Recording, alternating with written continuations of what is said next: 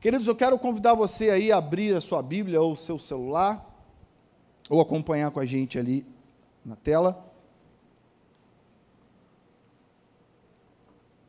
Mateus capítulo 14. Mateus capítulo 14, eu quero ler com você a partir do 22, a gente vai ler um pouquinho, do 22 ao 34. Vamos lá? Mateus capítulo 14, do 22 ao 34, diz assim: ó, logo em seguida, Jesus insistiu com os discípulos para que entrassem no barco e fossem adiante dele. Diga comigo, adiante dele. Diga na frente dele. Diga primeiro que ele. Para o outro lado, enquanto ele despedia a multidão. Tendo despedido a multidão, subiu sozinho a um monte para orar ao anoitecer, ele estava ali sozinho. Mas o barco já estava a considerável distância da terra, fustigado pelas ondas, porque o vento soprava contra ele. Alta madrugada, Jesus, Jesus dirigiu-se a eles, andando sobre o mar. Quando o viram andando sobre o mar, ficaram aterrorizados e disseram: É um fantasma, e gritaram de medo. Mas Jesus imediatamente lhes disse: Coragem, sou eu, não tenham medo. Senhor, disse Pedro, se és tu, manda-me ir, ter, ir ao teu encontro por sobre as águas. Venha, respondeu ele. Então Pedro saiu do barco, andou sobre as águas e foi na direção de Jesus. Mas quando reparou no vento, ficou com medo e, começando a afundar, gritou: Senhor, salva-me. Imediatamente Jesus estendeu a mão e o segurou e disse: Homem de pequena fé, por que você duvidou? Quando entraram no barco, o vento cessou. Então os que estavam no barco o adoraram, dizendo: Verdadeiramente tu és o Filho de Deus. Depois de atravessarem o mar, chegaram a Genezaré. Queridos, eu quero nessa noite conversar um pouquinho com vocês sobre algo que o Senhor falou comigo na semana passada. É, o tema da palavra de hoje é fé e obediência. Diga comigo fé, fé. e obediência. Se você não sabe, fé é diferente de obediência. Obediência é diferente de fé. Muito embora elas se pareçam iguais na sua trajetória, mas nós vamos entender um pouquinho aqui que uma coisa é você ter fé, outra coisa é você ser obediente. Há alguns anos atrás, eu até postei isso no meu Instagram, há uns 10 dias talvez, eu fui visitar um amigo, um amigo muito querido, nós tivemos a oportunidade de, de, de ganhá-lo para Jesus, ele, ele estava no mundão, um cara sensacional, um músico fantástico, um compositor maravilhoso, e ele, em dado momento, se perdeu nas drogas e ficou um tempo afastado. E nós fomos visitá-lo depois que ele se reconciliou com Jesus, nós colocamos ele, ajudamos a colocar numa clínica de recuperação. E um belo dia nós fomos visitá-lo lá na clínica. E quando nós chegamos lá, eu e alguns jovens, alguns amigos, a primeira coisa que eu me deparei foi com uma placa. Uma placa é, é, esculpida ali na, na madeira. E na placa dizia a seguinte frase: A fé move montanhas e a obediência não faz pergunta. Sabe aquela intenção que eu tinha de visitar o meu amigo? Eu naquele momento eu parece que a minha mente não conseguia mais pensar em visitá-lo e aquela frase começou a ecoar na minha mente. E foi uma batalha ali para entender aquilo e fazer com que aquilo entrasse na minha mente, porque é um choque de realidade. A fé, ela move montanhas, sim ou não?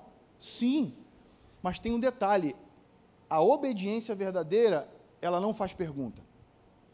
Quem tem filho pequeno sabe muito bem como é como é horrível, como é desgastante você falar uma coisa para o teu filho e perguntar assim, por quê? Não, filho, é, é melhor, é, é para o seu bem. Não, mas é, é, é por quê? Quem tem filho pequeno aqui sabe disso. Você está no mercado e fala assim, é, ou em algum lugar que, papai, eu quero aquela boneca ali, aí custa 300 reais. Aí você fala assim, não, filha, essa boneca. Mas, por que, papai, que você não vai comprar? Não, filha, essa boneca aí acho que não é da moda. Mas, mas por que, papai? Aí acho que ela quer que fale, porque é caro, filha, essa boneca. Acho que ela espera que a gente diga isso, né? E a obediência, de fato, ela não, não pode ser precedida, ou melhor, antecedida de uma pergunta. Ou eu obedeço, ou eu não obedeço. E essa história que nós estamos relatando aqui, eu quero me antecipar um pouquinho ao que aconteceu. Se você for olhar aqui no início desse capítulo, você vai ver a morte de João Batista. João Batista que denunciou a mulher de Herodes. Então, ela pediu a cabeça de, de João Batista e aí, de uma certa maneira né, combinada ali, de um tratado que houve, Herodes acabou atendendo o pedido, na verdade, né, da, da, da filha, e aí João Batista morre. A notícia chega para Jesus da morte de João Batista. Logo que a notícia chega para Jesus, diz a Bíblia que o Senhor se retira. O Senhor ele vai para um canto. E a palavra continua dizendo que a multidão descobre que Jesus tinha se retirado para aquele lugar e a multidão segue Jesus até aquele lugar e Jesus faz ali prodígios, prodígios e maravilhas. E aí faz até a multiplicação lá, que você já conhece a história dos cinco pães e dois peixinhos. E após esse, esse evento, diz a Bíblia que compeliu Jesus a versão NVI fala de insistiu. Eu gosto dessa palavra compelir, porque ela, ela, ela é um pouco mais forte. E a Bíblia diz que compeliu Jesus para que os discípulos eles pudessem atravessar para o outro lado.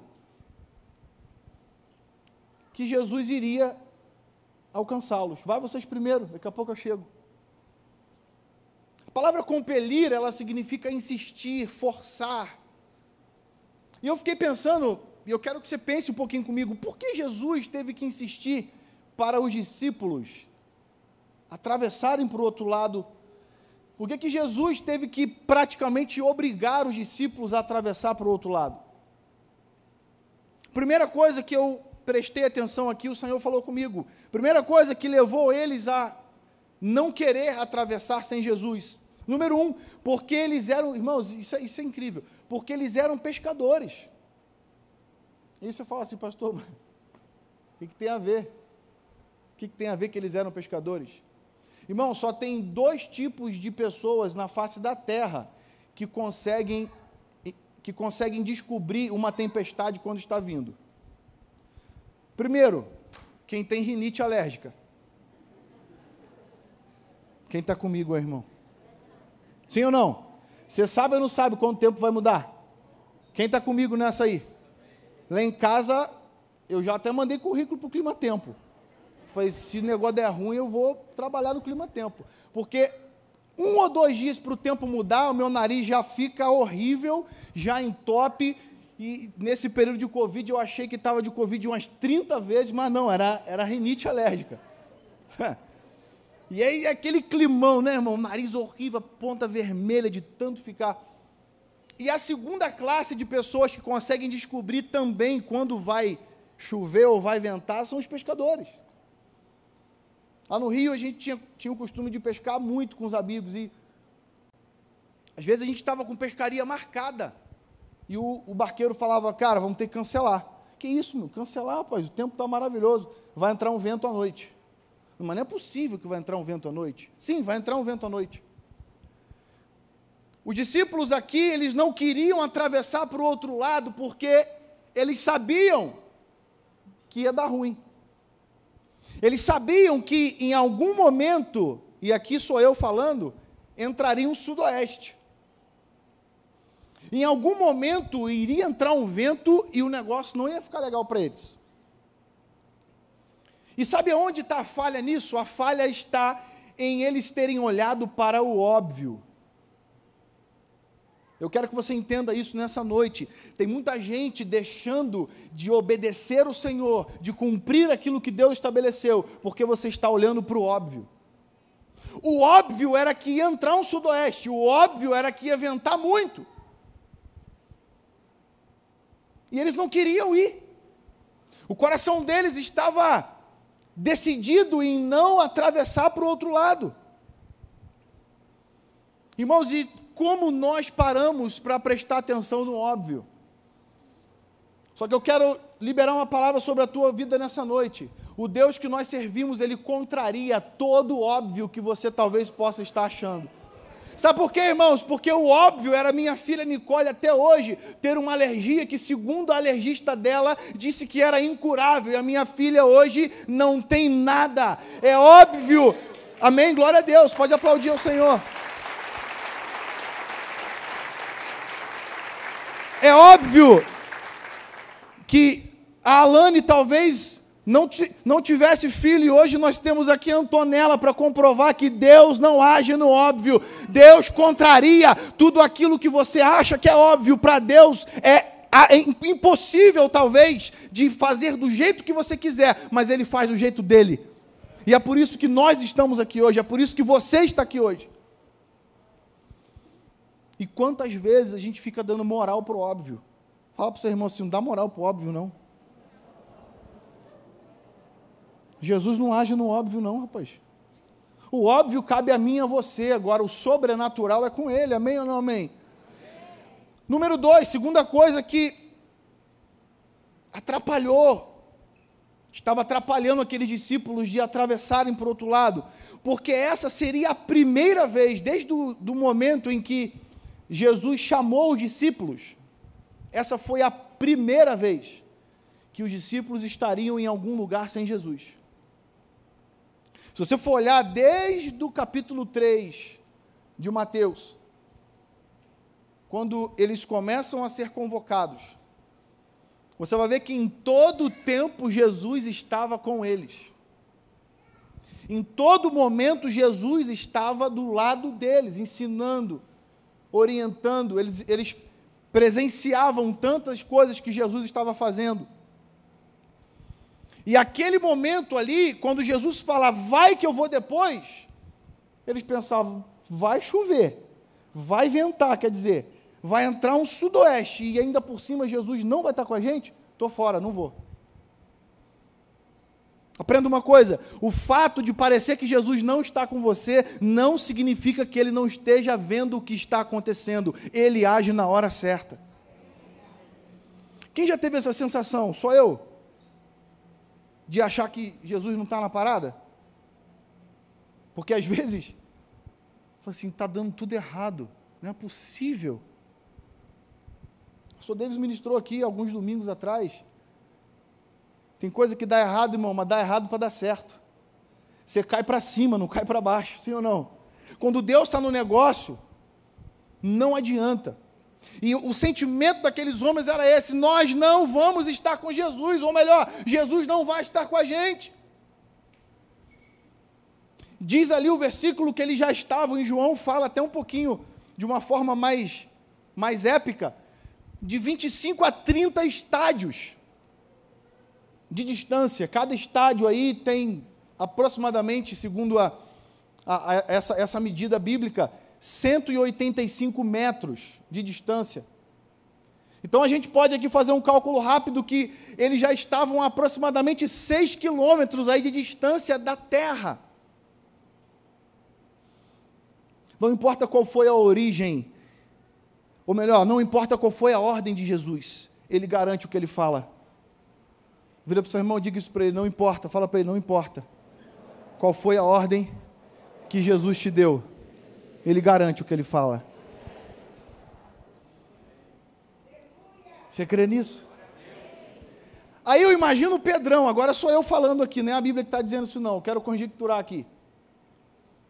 Pedrão, quando Jesus falou, ó, vai que eu vou, vai que daqui a pouco eu chego. E aí, depois de toda aquela insistência, eles resolvem ir. Aí eu, eu imagino Pedro, né, impetuoso, aquele cara meio meio Wallace assim. Aí ele, Jesus engraçado, vai que eu vou. Como assim vai que eu vou? E está achando o quê? Vai andar sobre as águas? Quem é que vai? Quem é o barqueiro que vai levar, vai dar carona para ele lá, vai, vai entrar movendo daqui a pouco? Só a gente que é doido de ir para lá.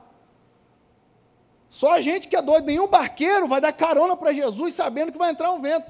Não é possível. Ele vai, como ele vai chegar até em nós? Vai vir andando sobre as águas? Só pode. Sabe de nada, né, inocente? Às vezes você espera que Deus faça algo mirabolante. E Deus faz exatamente algo mirabolante. Para poder dizer para você assim: olha, eu sou Deus na tua vida. Eu faço do jeito que eu quiser. Se eu quiser sair voando, eu vou voando. Se eu quiser ir nadando, eu vou nadando. Se eu quiser andando sobre as águas, eu vou andando. Se eu quiser abrir esse mar e atravessar pés enxutos, eu vou fazer isso. Mas eu garanto que eu falo. E eu quero liberar essa palavra sobre a tua vida nessa noite. Se você está esperando algo do Senhor, que talvez você já recebeu uma palavra há um ano, dois anos, cinco anos, dez anos, e de repente até hoje isso não aconteceu, eu quero incentivar você, continue crendo, continue obedecendo, porque o Deus que prometeu é fiel para cumprir, e Ele garante o que Ele fala para você. Ele não volta atrás. Ele não é homem para que minta, nem filho do homem para que se arrependa.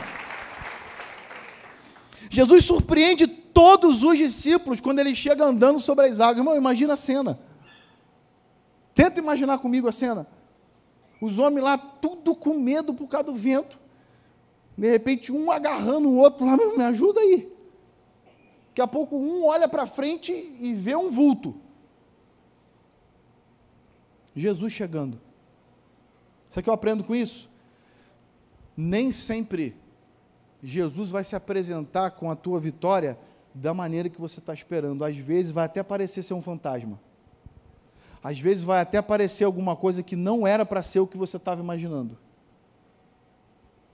Mas se ele garante, se ele falou, eu preciso acreditar. Jesus ele está surpreendendo as nossas vidas nessa noite.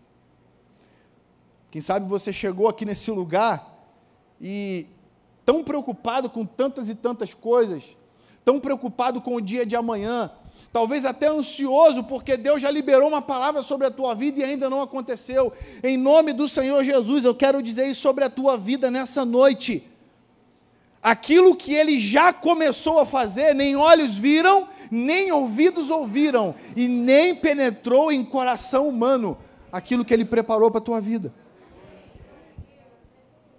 O problema, irmãos, é que a gente quer ver para crer. O problema é que a gente primeiro quer ter o gostinho, para depois a gente comer o prato todo. Quando eu dependo do Senhor, quando eu entendo que a minha dependência está no Pai, quando eu entendo que a minha dependência é dele e somente dele, tudo aquilo que vier à minha mão, de maneira nenhuma, eu vou lançar fora, porque vem dele vem do Senhor. Como eu posso rejeitar ou desobedecer aquilo que vem dele? A Bíblia diz que pela fé Abraão obedeceu. Eu estava lendo esse texto e eu, eu lembrei: quem nasceu primeiro, o ovo ou a galinha? Até hoje fica um. Alguém já descobriu? Que eu não sei. Não sei se na criação do mundo Deus criou o ovo que chocou e nasceu a galinha, ou se ele criou a galinha e depois nasceu o ovo. E eu fiquei pensando, quem vem primeiro, a obediência ou a fé? Quem nasceu primeiro? A obediência ou a fé? Eu preciso obedecer primeiro para ter fé, ou eu preciso ter fé para obedecer? A resposta está no livro de Hebreus. Quando o autor do livro diz: pela fé, Abraão obedeceu. Deixa eu falar uma coisa para você. Não adianta nada você ser uma pessoa obediente se você não tiver fé naquilo que o Senhor liberou sobre a tua vida. Você vai ser igual aquela criança birrenta, estou fazendo só porque mandou. A fé não é assim. A fé, primeiro, ela faz nascer algo no teu coração. A fé primeiro ela desperta algo dentro de você. A fé, ela faz te enxergar coisas que ninguém enxergou, que talvez é loucura para os homens. A fé, quando ela é exercida por nós, ela faz você sair do Rio de Janeiro e vir para São Paulo, largar tudo para lá, porque você acredita no Deus que te chamou, porque você acredita naquele que te vocacionou. Primeiro você tem fé, para depois você obedecer aquilo que ele determinou. E olha, irmão, não é fácil. Quem está falando aqui com, contigo nessa noite, eu estou falando de causa própria. Não é fácil você ter fé em algo que você nem está vendo. É muito fácil ter fé que o Flamengo vai ser campeão, porque.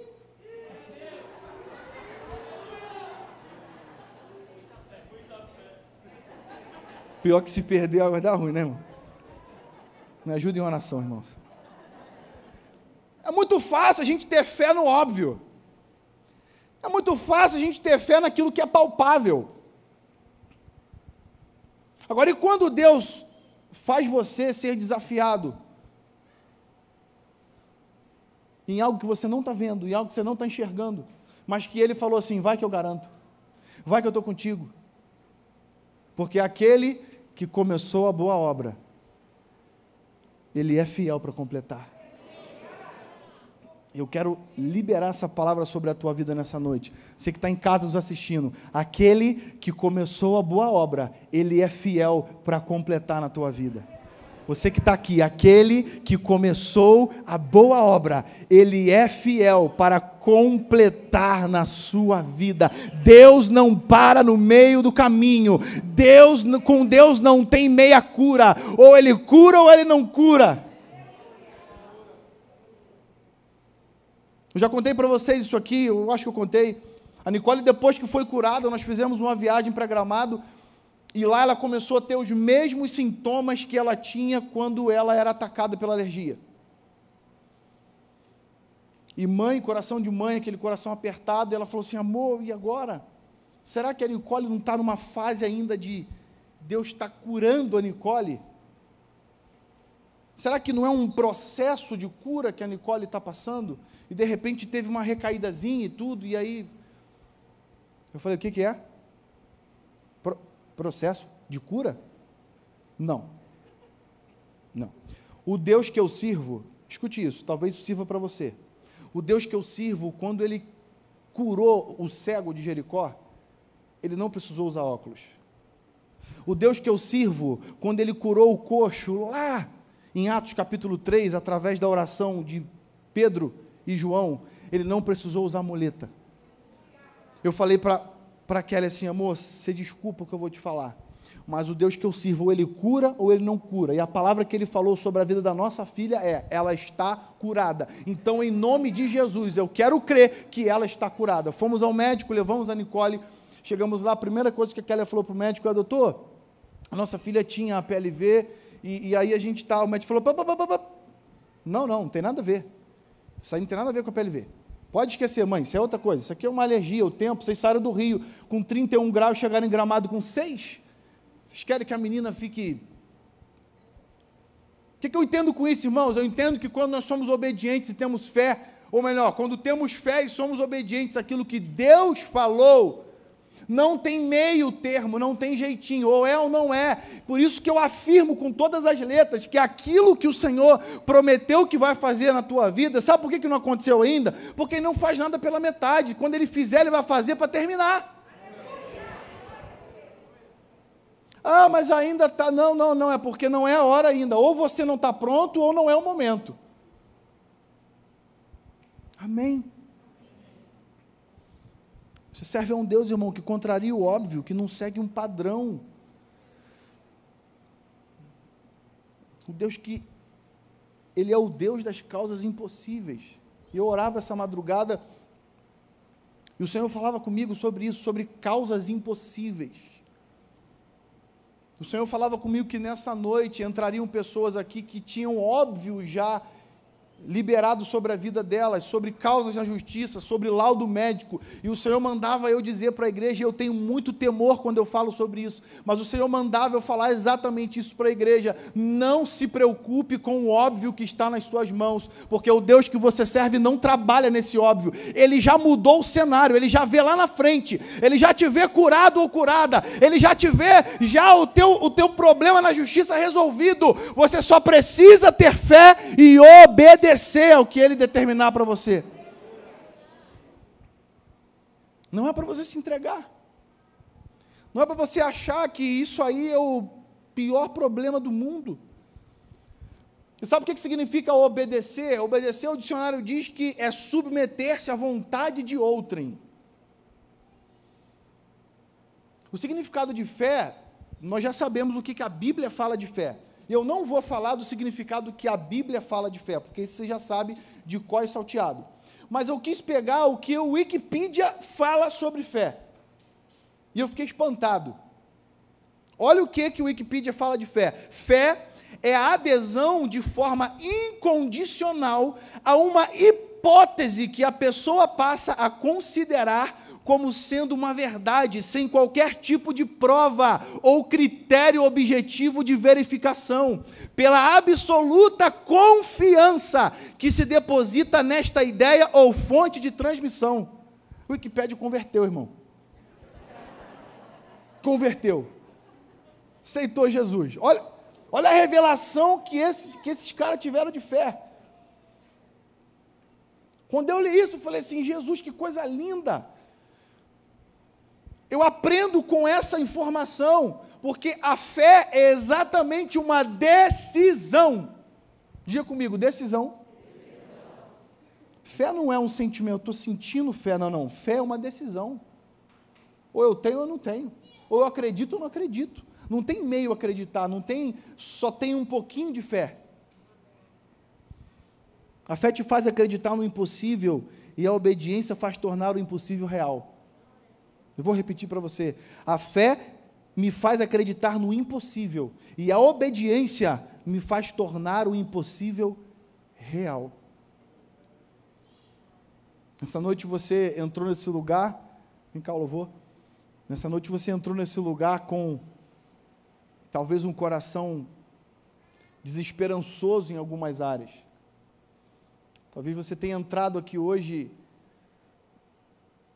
preocupado com o que vai acontecer, talvez preocupado com o sudoeste que está na tua vida, que está difícil, que está pesado, o vento está contrário,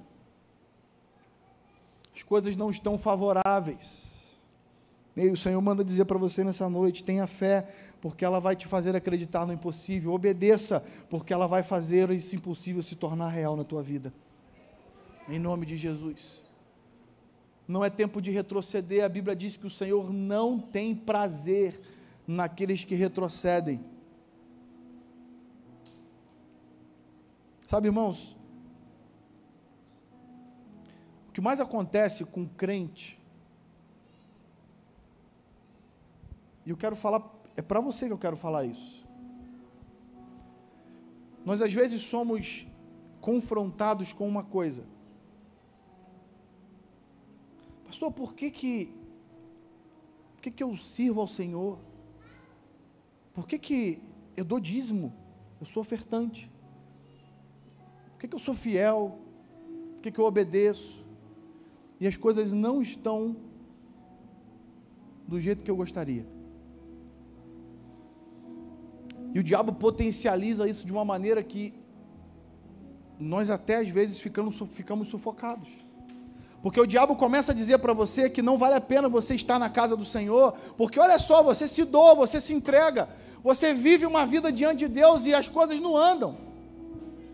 Estou dizendo isso aqui para algumas pessoas nessa noite. O Senhor manda te dizer que Ele está entrando em favor da tua vida, mas é necessário que você persista, é necessário que você continue obedecendo, é necessário que você deixe as coisas que para trás ficaram e comece a avançar para as que estão adiante de você, porque você tem um alvo para alcançar. O diabo está tentando fazer você virar para a direita ou para a esquerda. Sabe, a fé Ou melhor, aquilo que Pedro achou que era fé fez ele andar sobre as águas até um certo ponto. Mas foi a obediência que fez ele pular do barco. Foi debaixo da palavra do Senhor, quando o Senhor disse: Vem, ele obedeceu e foi. A fé gerou no coração de Pedro o desejo de andar sobre as águas, mas a obediência impulsionou ele a sair do barco. Ei, eu quero que você entenda algo nessa noite. O Senhor te trouxe aqui para você ouvir isso, exatamente isso. Quem sabe nessa noite te falta essa fé e essa obediência. Fé para acreditar no que Deus vai fazer e obediência para executar aquilo que Ele está mandando você fazer. Deus já tem falado com algumas pessoas aqui para você tomar algumas decisões e por que você não tomou ainda? Você está esperando o quê? Você está aguardando para que aconteça? Essa é a noite que o Senhor te trouxe aqui para ouvir isso. Tome a decisão que o Senhor já falou para você tomar. Tome a decisão que Ele já disse. Se Ele falou, vem, vai. Obedeça a voz do Senhor. Fica de pé no seu lugar em nome de Jesus.